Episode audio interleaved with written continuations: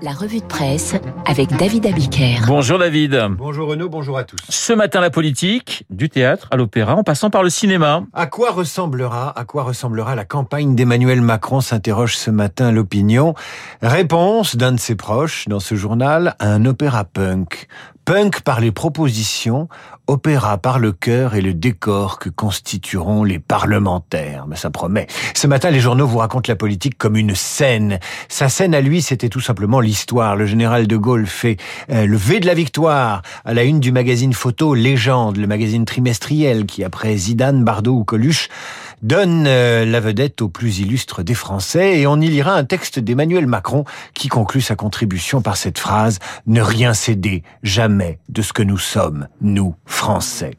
Libération montre la politique, lui, comme un film de Stallone, alias Rocky. Tobira et Hidalgo, dos à dos, comme des boxeurs, après la pesée. La politique comme une scène, donc. La Croix choisit le théâtre et donne les clés du journal à Molière. À la une, la gauche et son candidat imaginaire et l'incapacité des gauches à se rassembler.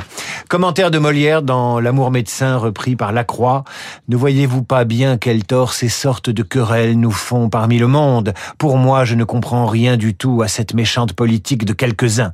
Si nous n'y prenons garde, nous allons nous ruiner nous-mêmes. Conseil donc à Taubira et Hidalgo qui se chamaillent relire Molière. Ce matin, David, deux mots qui euh, vous ont marqué dans les journaux. Consolation et d'émission de mots qui riment avec solution. Alors que le magazine Sciences Humaines imagine la France d'après, vos journaux se projettent dans l'avenir. À court terme, c'est la campagne présidentielle, mais à long terme, ce sont le Point et le Parisien Week-end qui nous parlent des tendances de fond qui secouent la société française, alors que le Figaro euh, titre sur l'espoir d'une fin de pandémie. Dans le Point donc, le spectre de la démission. Et l'hebdomadaire pose cette question. Après le Covid, qui a encore envie de travailler?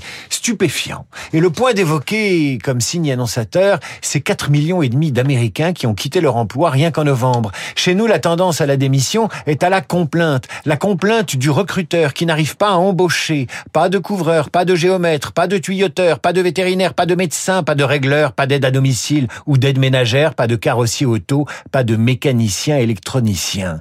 Mais où sont-ils les chômeurs qui autrefois postulaient Volatilisés? Cela explique une augmentation des salaires de 4% pour attirer éventuellement les candidats et les retenir surtout dans leur emploi, mais ça n'explique pas tout. Pour le sociologue Jean-Claude Kaufmann, la vie privée a écrasé la sphère du travail. Nous sommes passés d'un régime de discipline collective à un régime de l'autonomie de la personne. Le télétravail n'a rien arrangé. Dans la société du travail liquéfié, dit-il, il y a les gagnants qui savent être nomades, développer des projets et changer de cap, et les perdants à la dérive, prêts à se, se raccrocher à n'importe quoi. Et c'est là qu'il faut parler de consolation avec le Parisien Week-end. Après la démission, donc, il y a effectivement la consolation. Notre société a besoin d'être consolée, explique la star des librairies, le psychiatre Christophe André.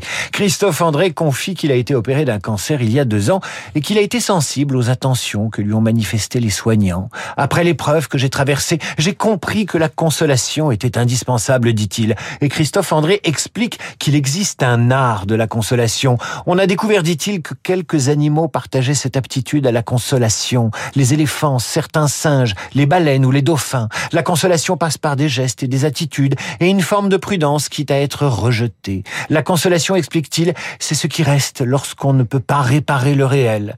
Alors, entre la fin du Covid et le retour au travail, Christophe André propose la consolation et non pas la démission. Une étape pour passer d'un état de désespoir complet à un état de tendresse, de, de, à un état de détresse moindre.